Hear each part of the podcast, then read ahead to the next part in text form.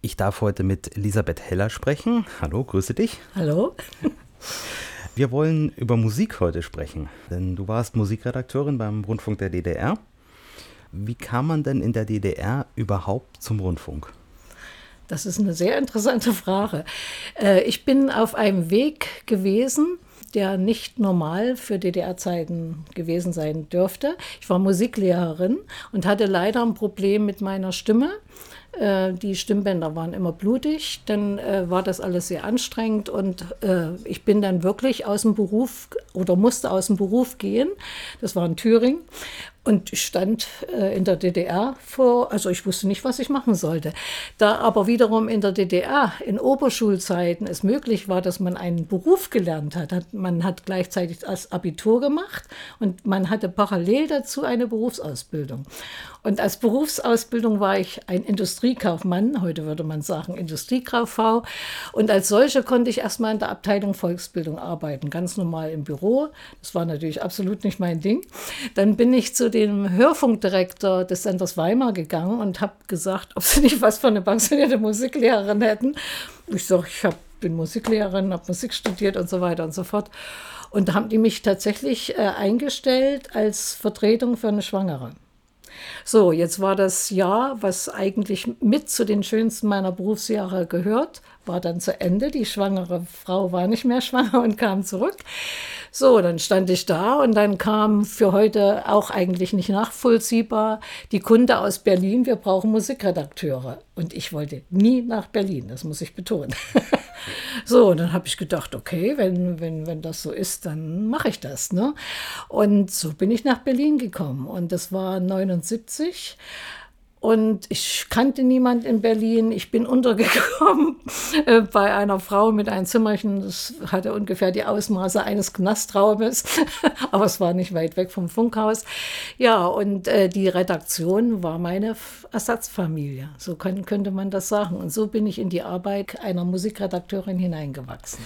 Wie war denn der, der Rundfunk damals überhaupt strukturiert? Weil Weimar, Berlin, wie hat es zusammengewirkt? Na, Weimar, Weimar gehörte zu Radio DDR 1, aber es war ein Regionalsender. Genauso wie äh, Radio, äh, der Mitteldeutsche Rundfunk gab es ja nicht, das war Sender Leipzig. Also wie gesagt, es waren Regionalsender und die Regionalsender, die gehörten zu Radio DDR 1 oder überhaupt zu, zu Radio DDR. Und was haben die damals für Sendungen gemacht? Äh, Radio DDR 1 war der Magazinsender, der hat, also sagen wir mal, der aktuelle Informationen von früh bis abend durchgegeben hat und durch Musikbeiträge begleitet wurde. Und dann gab es noch Radio DDR 2, das war der klassische äh, der Sender mit klassischer Musik, also es war der Kultursender. Und die Aufgabe in Weimar war für die Regionalsendungen die Musik genau. Also ich war auch sogar bei Produktionen dabei. Die haben ja dort auch klassische Produktionen äh, mit dem Weimarer Orchester gemacht. Also die Arbeit war sehr vielseitig und ähm, ja, wie soll ich sagen, ich kam aus dem Lehrerberuf, wo alles sehr streng war. und sie, die Kollegen am Anfang mussten immer über mich lachen, weil ich so schüchtern war. Ich habe sogar gefragt, ob ich mal auf Toilette gehen könnte. ja gut, als Lehrer kann man nicht mit einer Stunde auf Toilette gehen. Also es war schon sehr lustig. Und äh, das Kollegium, das war auch wie eine Familie. Ich kann das gar nicht beschreiben. Das war ein Ort, wo man gerne hingegangen ist, wo man sich einfach wohlgefühlt hat. Das stimmte eigentlich alles. Dann der Wechsel nach Berlin, genau. ein viel größeres äh, Funkhaus mit viel mehr Mitarbeitern, ich glaube so 3500. 3500. Ja, für alle Programme, die dort ja. waren. Also das erste, zweite hatten wir schon gesagt, dann gab es noch den Berliner Rundfunk. Genau, Stimme der DDR. Und wie gesagt, später kam der DD64 und äh, Radio Berlin International. Und wie gesagt, wir waren der Magazinsender, was aber nicht bedeutete, dass wir jetzt nur als Musikredakteure äh, Magazinsendungen musikalisch begleitet haben. Es gab auch Sondersendungen, sage ich jetzt mal. Also meine Parte war Folkmusik. das habe ich über mehrere Jahre gemacht. Und äh, wir haben auch musikalisch-literarische Feuilletons gestaltet. Das bedeutete, weil wir ja Radio DDR 1 waren, äh, wo, sagen wir mal, es keine Musikbegrenzung gab. Ne? Wir haben also nicht nur jetzt das oder das gespielt, sondern das Spektrum war ein sehr weites. Und äh, wenn wir zum Beispiel so eine Sendung gemacht haben, so eine Stundensendung, äh, dann mussten wir jedes Musikgenre da unterbringen im Zusammenhang mit dem Text. Also äh, ich war damals jung und verliebt und dann äh, lag es näher. Nicht, also es war passte. Liebe, welch ein schönes Wort. Und dann haben wir also praktisch eine Sendung gemacht, wo alles stimmen muss. Also der Text musste immer mit der Musik übereinstimmen, aber da ja jedes Genre vertreten war, müssten auch die Übergänge immer stimmen. Also ich musste, wenn ich meinetwegen vorhatte, ein klassisches Stück zu spielen, musste davor der Schlager so enden, dass man den Übergang, dass das ein weicher war, dass man also das fast überhaupt nicht merkte. Und bei Liebe welch ein schönes Wort hatten wir einen Titel drin, ähm, Häng auf. Ich weiß nicht, ob dir das was sagt. Äh, Ludwig Hirsch, ein österreichischer Schauspieler und Sänger, der ist inzwischen schon tot der, das passte einfach vom Thema her. Der beschreibt da seinen Liebeskummer mit seiner Freundin, deren so, und dann fängt er fast schon an zu heulen beim Singen. Und, und damit es nicht zu traurig wird, möchte er seiner Freundin was Lustiges erzählen. Und da erzählt er, dass er äh, tatsächlich Leberwurst mit Kittycat verwechselt hätte. Ne? Das geht in, bei Radio DDR überhaupt nicht. Auf jeden Fall war die Sendung fertig. Man muss sich das vorstellen: Magnettonband, 55 Minuten, fix und fertig alles. Ja, das geht nicht. Das muss rausgeschnitten werden. Nun weiß jeder, wer mit Bändern schon mal gearbeitet hat, was das bedeutet. Gab es denn überhaupt Voraussetzungen, die man haben musste, um beim Rundfunk arbeiten zu dürfen? Wenn naja, sagst, also Partei ich, musste man nicht ich, ich denke, ja, das ist ja das Spannende. Ich war eine Facherstochter, ne? dass ich das überhaupt durfte. Ne? Ja, also ich glaube, es, es hat gereicht, wenn man ein Studium hatte, was in diese Richtung ging. Aber selbst ein Studium musste man nicht unbedingt haben. Äh, wichtig war, dass man äh, äh irgendwie einen Bezug zu, diesem, zu dieser Arbeit aufbauen konnte. Und das war ja bei mir gegeben. Ne? Dadurch ist ja, als Musiklehrerin ist man ja auch sehr viel, muss man ja sehr flexibel und vielfältig sein. Also bei mir lief es halt so. Ne, dass ich schon mal in Weimar dann ein, ein Jahr praktisch hatte und in Berlin wurden Musikredakteure gebraucht. Und Musikredakteure, so wie, äh, die gibt es ja in dem Sinne gar nicht mehr. Heute macht alles der Computer. Ne? Wenn man sich den Arbeitstag eines Musikjournalisten damals ansieht, wie sah der aus? Wie kam man an Musik? Wie ist man vorgegangen? Das ist sehr interessant. Wie, hat man ausgewählt? ja. Welchen Pool hatte man überhaupt ja. zur Verfügung? Also wie gesagt, äh, es war so gewesen, man musste sich mit der Zeit ähm, ja, ein eigenes Archiv aufbauen, aber auch im Kopf. Das heißt, ich konnte ja nicht einfach sagen, ich spiele mir das jetzt mal ab und speichere mir das auf dem Computer ab. Nein, ich musste in die Zentralkarte, in die Zentralmusikkartei gehen, musste mir dort erstmal überhaupt einen Überblick verschaffen, was ich wen wo irgendwie verwenden könnte. Ich habe das alles dabei, wie so eine Karte aussah und so. Und wenn man sich darüber klar war, ist man mit dieser Karte ins äh, Musikarchiv gegangen und dann kriegte man die Musiktitel rausgesucht. Also für jeden Titel ein Bandkarton mit einem Magnettonband. Dann äh, kriegte man einen Platz zur Verfügung gestellt, wo man das sich alles anhören konnte. Und man hat dann mit Hilfe der Karte hat man sich Notizen gemacht, aber im Grunde musste die Musik im Kopf abgespeichert werden. Denn äh, wenn wir dann meinetwegen nur eine Laufsendung gemacht haben, wo, ein, wo einfach nur Musiktitel hintereinander weggelaufen sind, da musste man ganz genau darauf achten, jetzt habe ich Bläser, jetzt kann ich nicht schon wieder Bläser nehmen oder das. Also man musste sehr logistisch, denke ich mal, rangehen. Aber es hatte auch einen gewissen Reiz. Ne? Und das war aber, wie gesagt, nur ein Teil der Arbeit. Ähm, wir hatten ja auch Frühmagazine zu, äh, zu bestücken. Das bedeutete, wir wurden nachts um drei abgeholt von zu Hause. Heute würde ich mich nicht mehr vors Haus stellen und mich von irgendjemand abholen lassen. Man wusste nie, wer da drinnen saß. Also mit anderen Worten, um drei stand ein Auto vor dem Haus. Dann fuhr man äh, mit dem Auto und weiteren Kollegen, meinetwegen mit den Sprechern, fuhr man erstmal in die Druckerei. In der Druckerei wurden dann auch die Westzeitungen abgeholt, weil man musste ja wissen, was der Feind spricht.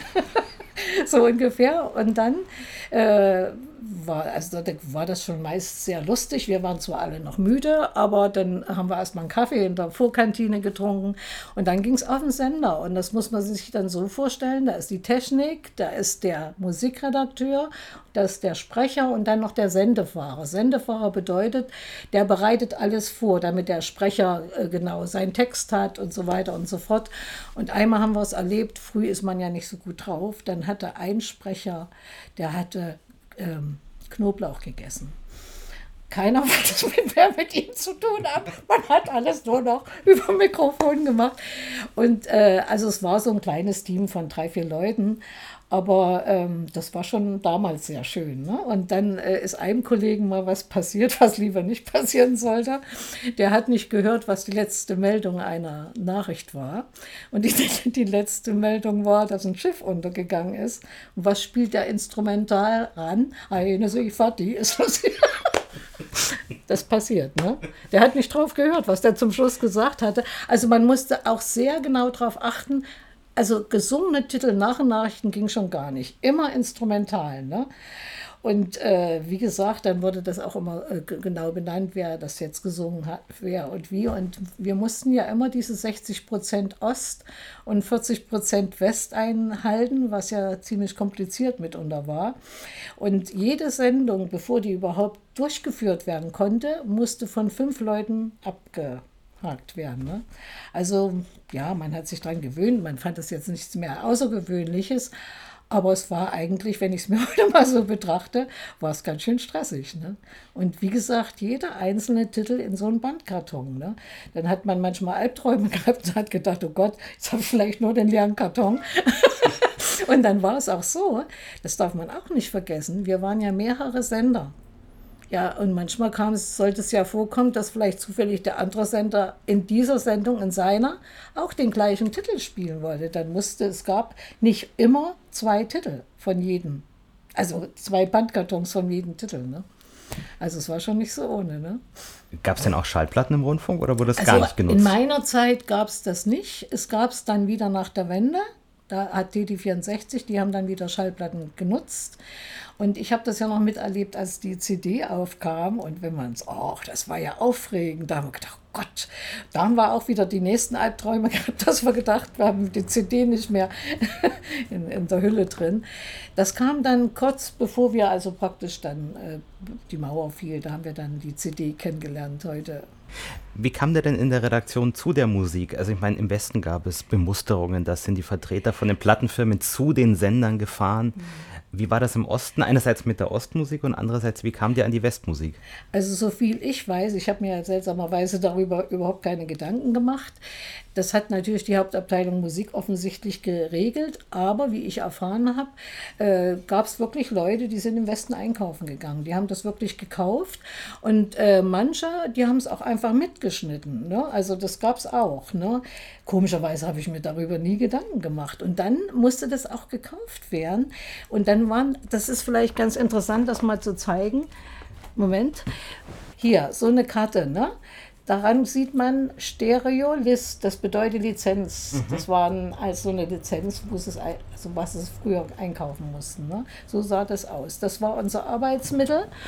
Mit, äh, wir mussten überhaupt erstmal dazu kommen, dass wir so eine Karte hatten. Und dann sind wir mit der Karte ins Musikarchiv und dann sind die Damen dort äh, auf ihre Leiter gestiegen und haben uns die Titel rausgesucht und haben das Ganze in einen Koffer zusammengestellt.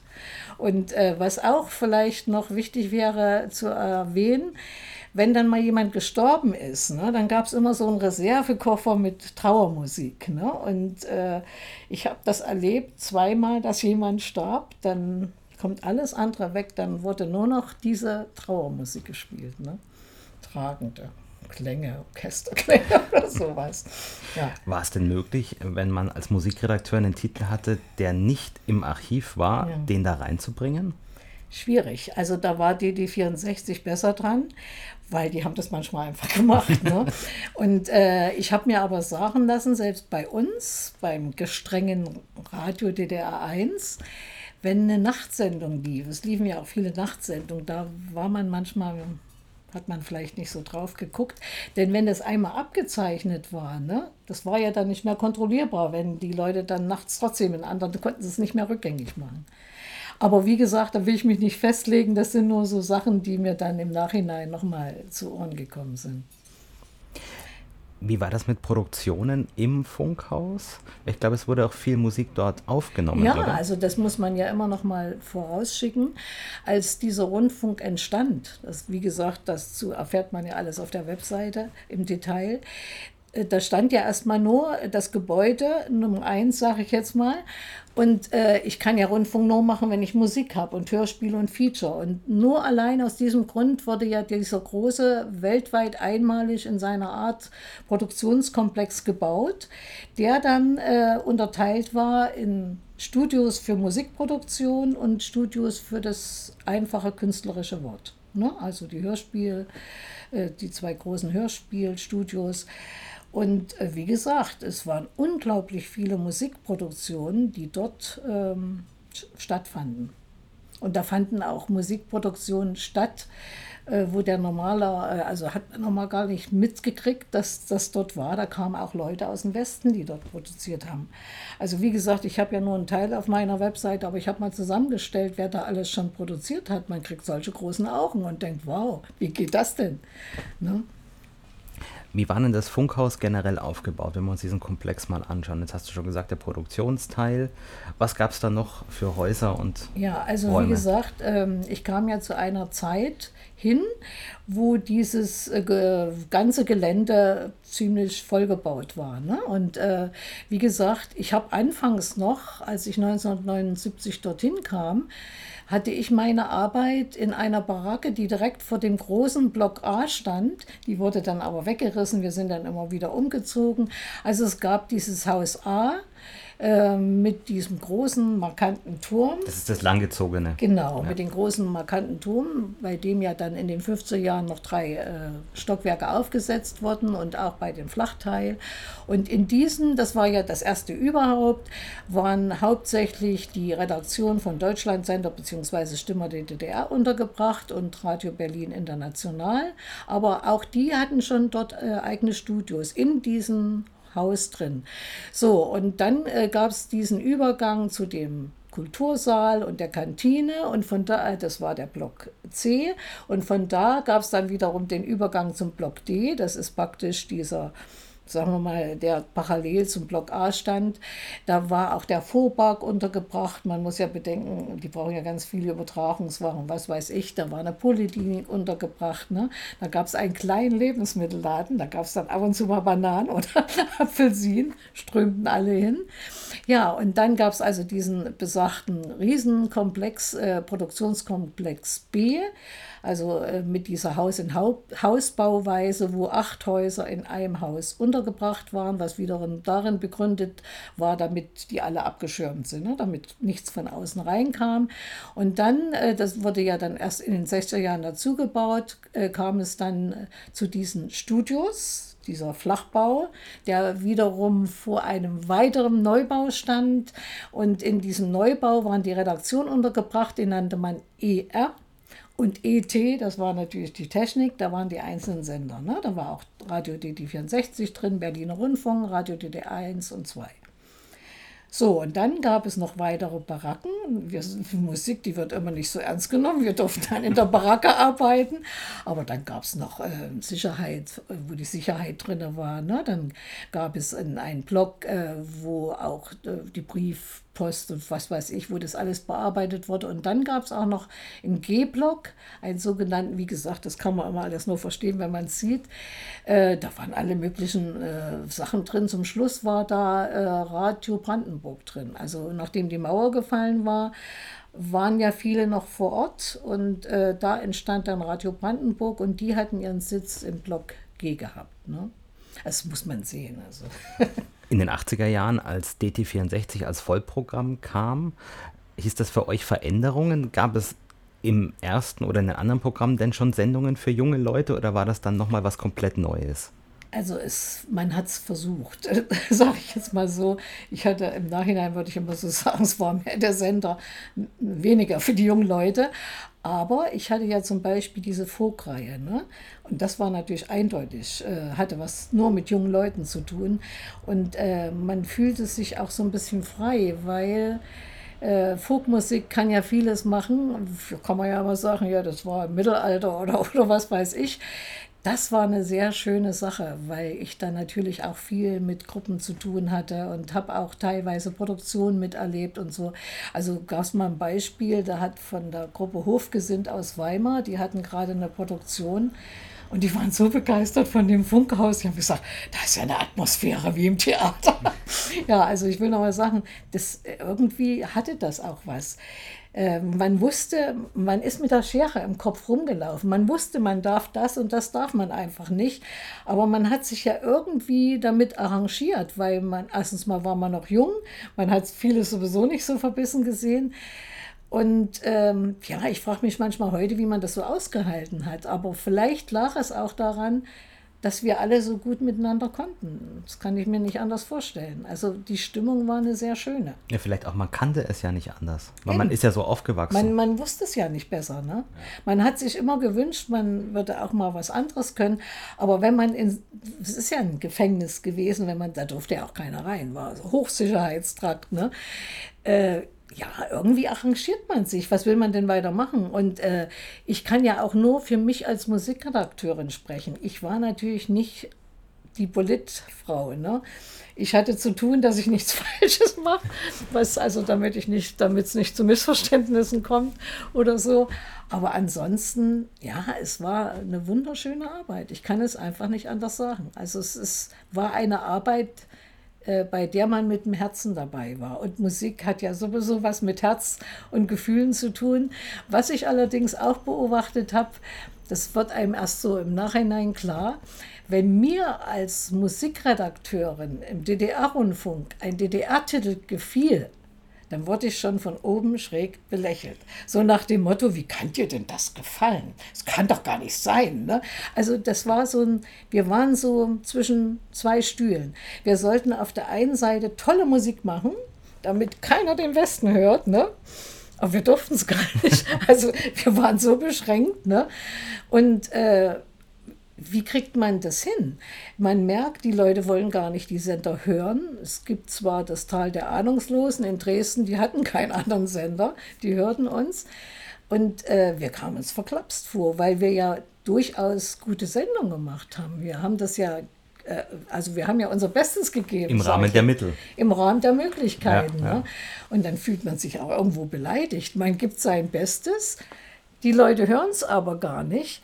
Dann fällt die Mauer, ja, logisch, alle wollen nur Westen hören. Es ja, war ja zum Teil zwar erlaubt, aber es war halt nicht normal. So, jetzt fällt die Mauer, alle rennen sie davon und alle wollen sie Westen hören.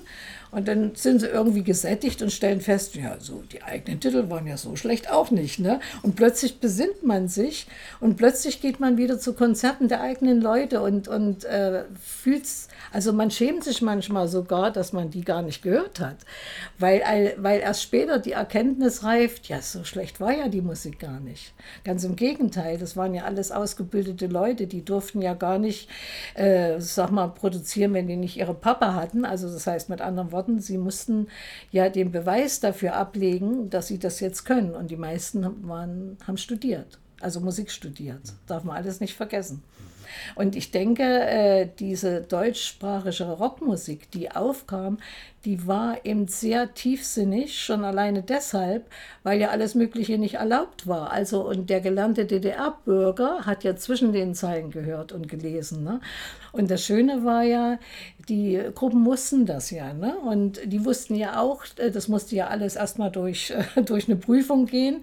Sie wussten genau, das wird jetzt rausgeschnitten. Das können wir uns überhaupt nicht erlauben. Also, was haben sie gemacht? Sie haben ganz bewusst etwas in die Texte reingebracht, wo sie hundertprozentig wussten, das streichen die raus. Aber sie hatten trotzdem das drin, was sie drin haben wollten. Und das war der Trick. Mhm. Und das ist gelungen. Und äh, wie gesagt, wir haben zwischen den Zeilen gehört und gelesen. Apropos gehört und gelesen, habt ihr in der Redaktion, also natürlich jetzt vielleicht nicht in den Redaktionsräumen, ja. aber ihr, die in der Redaktion wart, auch Westprogramme gehört, auch zur Inspiration, sage ich jetzt mal, was ja, ich die denn so nicht, wer die nicht gehört hätte. aber ich meine ich meine in dem Fall professionell in Anführungsstrichen. Äh, das vielleicht weniger, dann hätte man ja zugeben müssen. Aber ich kann mir also keinen vorstellen, wer das nicht gemacht hätte. Das war normal.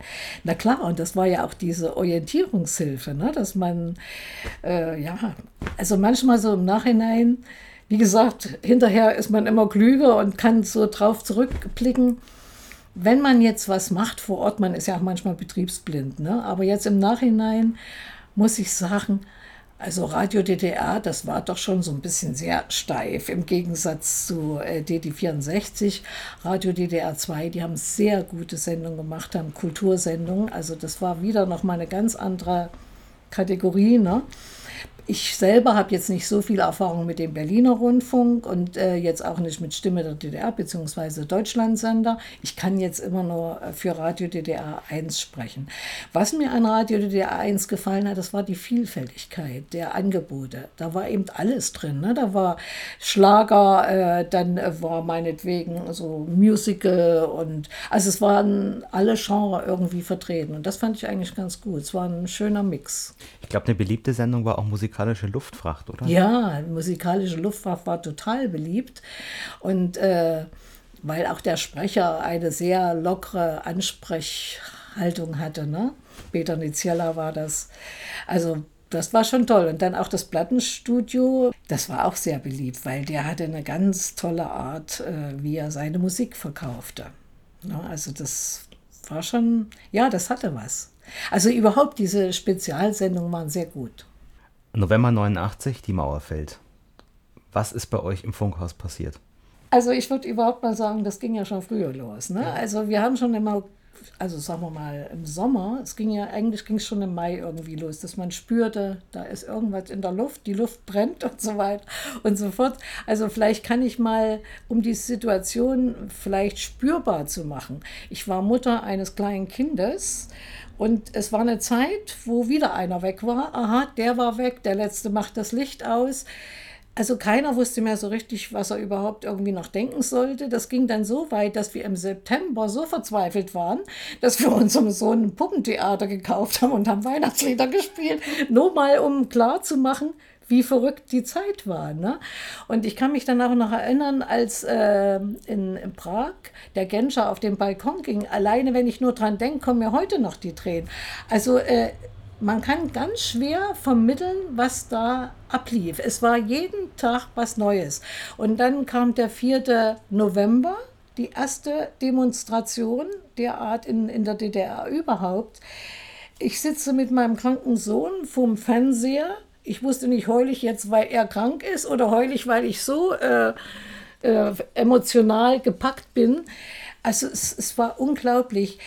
So, äh, wie soll ich das beschreiben? Man war so zwischen Hoffnung, Freiheitsgefühl. Keiner konnte am 4. November ahnen, dass die Mauer fällt. Ne? So, und dann ging das jeden Tag Schlag auf Schlag. Aber um nochmal auf den Oktober zurückzukommen, am 7. Oktober war der Jahrestag, der 40. Jahrestag ähm, der DDR. Und ich weiß noch wie heute, das war ein Sonnern, der 7. Oktober. Und am 9. Oktober war die große Demo in Leipzig. Und ich weiß noch, ich komme am Montag in das Funkhaus und obwohl alle da waren, ich habe gedacht, ich komme in eine tote Stadt. So fühlte sich das an. War wie leer ge, äh, gefegt und still. Also wie eine Totenstille. Man kann es gar nicht anders beschreiben. Und dann kam ja jeden Tag eine neue Nachricht. Ne?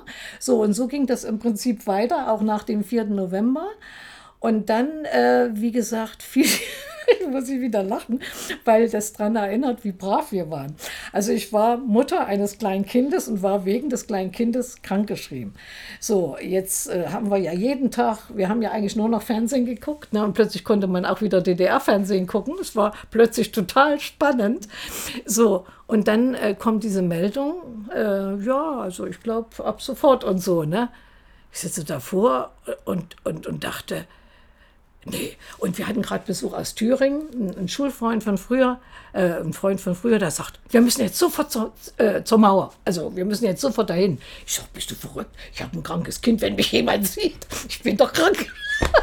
also ich will nur sagen, das zeigt, wie brav wir waren. Ne? Äh, ich dachte, ich kann doch da nicht einfach mit dem, bin doch krankgeschrieben. Ne? Und ich werde es auch nie vergessen, was ich für einen Traum in der Nacht hatte. Ich bin natürlich nicht zur Mauer gegangen. Ich hatte einen Traum, von einem Fernseher und in diesen Fernseher geht eine Hand rein. Werde ich nie vergessen, so einen Traum hatte ich. Und am nächsten Tag sind wir dann wirklich äh, Blockdamm, äh, Blockdammweg, sage ich schon, äh, na, wie heißt die, die, die Brücke? Friedrichshain, Kreuzberg, jetzt komme ich nicht drauf. Ist ja egal, das war unsere Übergangsstelle. Über diese Brücke sind wir gegangen und ich habe gedacht, ich gehe jetzt über diese Brücke. Mich muss jetzt mal einer zwicken, sonst glaube ich das jetzt nicht. Ne? Und dann kommen wir rüben, drüben an in Kreuzberg und dann sagt mein kleiner Sohn ganz entsetzt, Mami, die Häuser sind ja so dreckig. Bloß mal um das so, die Stimmung. Dann sind wir schlesisches Tor einfach in die U-Bahn eingestiegen. Ne? Und äh, den wir da mit hatten, der war so aufgeregt, der hat gleich mit allen Leuten erzählt. Dann hat jemand Christian 10 D-Mark äh, sagen wir mal, zukommen lassen.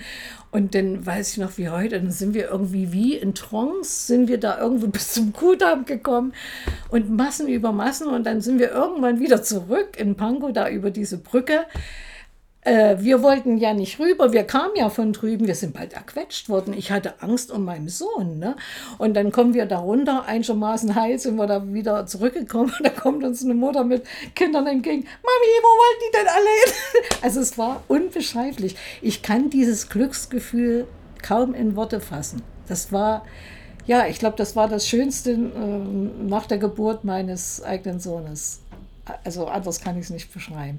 Und plötzlich fühlten wir uns frei. Wir konnten im Rundfunk, das war ja traumhaft. Wir konnten plötzlich alles machen, was wir dann aber auch erlebten. Dann stürzten die Plattenfirmen alle auf uns ein und wollten ihre Titel da loswerden. Ne? Also plötzlich interessierte keiner mehr die Ostbänder, dann plötzlich hatten wir Schallplatten über Schallplatten zu stehen. Und weil du fragtest, wie das äh, überhaupt war, ja, Früher kamen nicht die Schallplattenfirmen zu uns und wollten ihre Sachen. Das, muss, das geschah irgendwie alles, ohne dass wir das irgendwie so mitkriegen. Ich zumindest nicht, als kleinsterblicher Musikredakteur. Ne? Drin. So, ja, und dann äh, fuhren die da alle über uns ein und fielen da alle über uns ein. Ja, es war schon verrückt. Also ich habe dann auch, plötzlich habe ich auch Interviews gemacht und dann äh, habe ich noch was erlebt von so einer äh, Firma, äh, die Folkmusik angeboten hat. Da stellte sich dann raus, sie waren Teil von Scientology und, und, und dann dachte ich, oh Gott, jetzt kriege ich es auch noch mit der Sekte zu tun. Also es waren so irre Dinge, die ich da erlebt habe. Ich kann es kaum in Worte kleiden, weil äh, man ist irgendwo doch eingesperrt gewesen, man war brav, man war höflich und was weiß ich alles. Und plötzlich sind Dinge möglich, an die man nie mehr gedacht hat. Oder die man sich hätte nicht erträumen können. Ne? Und dieses Erlebnis zu haben, nochmal sich plötzlich so frei zu fühlen, das war unglaublich schön. Im Rundfunk gab es dann ja schon vor der Wiedervereinigung Veränderungen. Ich glaube, aus Radio DDR 1 wurde Radio aktuell. Genau. Ähm, wie hat sich das Programm da verändert? Ja, also äh, es war kurzum rundrum Freude, die aber nicht lange anhielt, weil sehr bald durchdrang, es könnte passieren, wir dürfen gar nicht weitermachen. Ne? Und dann äh, war es richtig schlimm, weil dann wurden die ersten gekündigt, dann wurden die nächsten gekündigt und man befand sich nur noch in Angstzuständen, dass man also praktisch, man ist dann jetzt der nächste Sender und so. Und ich kann mich daran erinnern, Radio DDR 1 wurde ja auch bis zum 31.12. wurde noch gesendet. Und äh, was ich nun wieder erlebt habe, ist, da der Vater meines Sohnes ja bei DD64 war. Die hatten noch mal eine Party äh, gemacht in der Titanic. Möchte betonen, die Kneipe hieß Titanic. Ne? So, und ich bin da mitgegangen, weil ich war ja so oder so verzweifelt und so. Und das Gefühl, das praktisch am nächsten Morgen war, alles weg. Uns gab es einfach nicht mehr. Ne? Also ich kann mich noch erinnern, ich glaube, ich wusste vorher nicht, was Nervenzusammenbrüche waren. Ich glaube, ich hatte mehrere hintereinander und konnte das überhaupt nicht als solches äh, einordnen. Ich habe mir die Haare abgeschnitten. Also ich war wie, äh, kann man nicht beschreiben. Es war ganz, ganz furchtbar. Ne? Und äh, wie gesagt, dann der Kampf mit die, die 64, die haben ja dann immer noch versucht oder haben teilweise schafften sie es ja, aber die anderen waren ja weg. Man muss dazu sagen, ich verwechsel das jetzt immer, Stimme der DDR bzw. Deutschlandsender, die sind ja dann äh, zum Rias rüber, den es ja dann als solchen auch nicht mehr gab. Ne? Äh, da hatten viele Glück, die konnten sich, sage ich jetzt mal, noch retten. Ne? Aber ich hatte keine Chance als Kind, also als Alleinerziehende mit Kind. Ich habe nie wieder eine Arbeit gekriegt.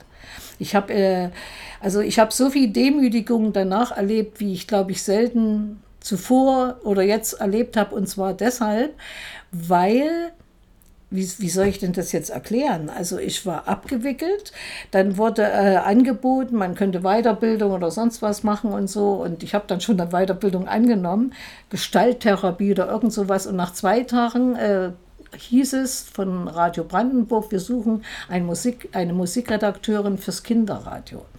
Und da habe ich ja fast ein Stoßgebet zum Himmel gemacht. Lieber Gott, lass mich die Musikredakteurin sein. Ich war es dann auch. Hat wirklich geklappt. Und im Oktober äh, hole ich meinen Sohn von der Schule ab und es fährt ein Auto in uns rein. Von da an war Schluss. Ich war also krank ich hatte keine Arbeit mehr, ich war arbeitslos. Und äh, das ist natürlich dann eine Situation, da greift man nach jedem Halm. Und dann kam ich halt über, sagen wir mal, über Jahrzehnte von der einen Fortbildung in die nächste, von, von äh, der Aushilfsarbeit in die nächste oder ABM. Wie gesagt, was ich alles gemacht habe, da habe ich noch ein Fernstudium gemacht äh, für praktische Altenbetreuung. Also mit anderen Worten, ich habe dann zehn Jahre beim RBB ausgeholfen, war ja damals erst der SFB, dann der RBB. Und äh, ich kann beurteilen, was da stattfand und was hier stattfand. Ne? Beim RBB habe ich teils eigene Kollegen bedient, die noch das Glück hatten, sich rüber retten zu können. Also es war zum Teil so demütigend. Äh, manchmal wurde man behandelt echt wie als, ich will jetzt nicht sagen wie der letzte Dreck, aber man wurde gar nicht ernst genommen. Also einmal ist es mir passiert, äh, da konnte ich mich, habe ich wieder ausgeholfen als Mädchen für alles. Ne? Da war ich in einer in der, in der Filmabteilung von ABB Kultur. Und dann hat der äh, Redakteur sich so schäbig benommen, dass ich, was man nicht machen sollte, mir die Tränen kamen. Ne? Und dann ist er erstmal irgendwie aufgewacht und dann hat er gesagt, äh, kriegt er erstmal mit, dass ich genau wie er auch Redakteurin bin, also Redakteur bin dann kriegte der, war der erstmal irgendwie total geschockt und ist erstmal, ist ihm klar geworden, wer da sitzt. Ne? Ich meine, gut, das bedeutet nicht, dass er andere so schlecht behandeln muss. Seither wurde ich anders behandelt, wurde ich respektvoll behandelt. Ne? Ich habe also das alles da erlebt, aber ich habe eben auch erlebt, wie die arbeiten, wie wir. Ich hätte mir immer so ein bisschen die goldene Mitte gewünscht. Ne? Wir haben ja viele Sachen einfach selber gemacht. Da gab es dann den RBD, den Assistenten und die Assistentin. Also dann kam erstmal der Boss, dann kam lange, lange nichts und dann kamen die kleinen Assistenten. Und bei uns im DDR-Rundfunk, wir waren alles eins. Da gab es diese Unterschiede nicht. Ne? Da ist eben der Boss mit der Sekretärin. Wir sind dann alle zusammen essen gegangen. Ne? Welche Sendungen hast du da betreut beim RBB? Och, das war eine ganze Menge. Was heißt Sendung? Ich habe da ja in dem Sinne jetzt keine Sendung betreut. Doch habe ich auch manchmal. Magazin war auch so eine Morgensendung.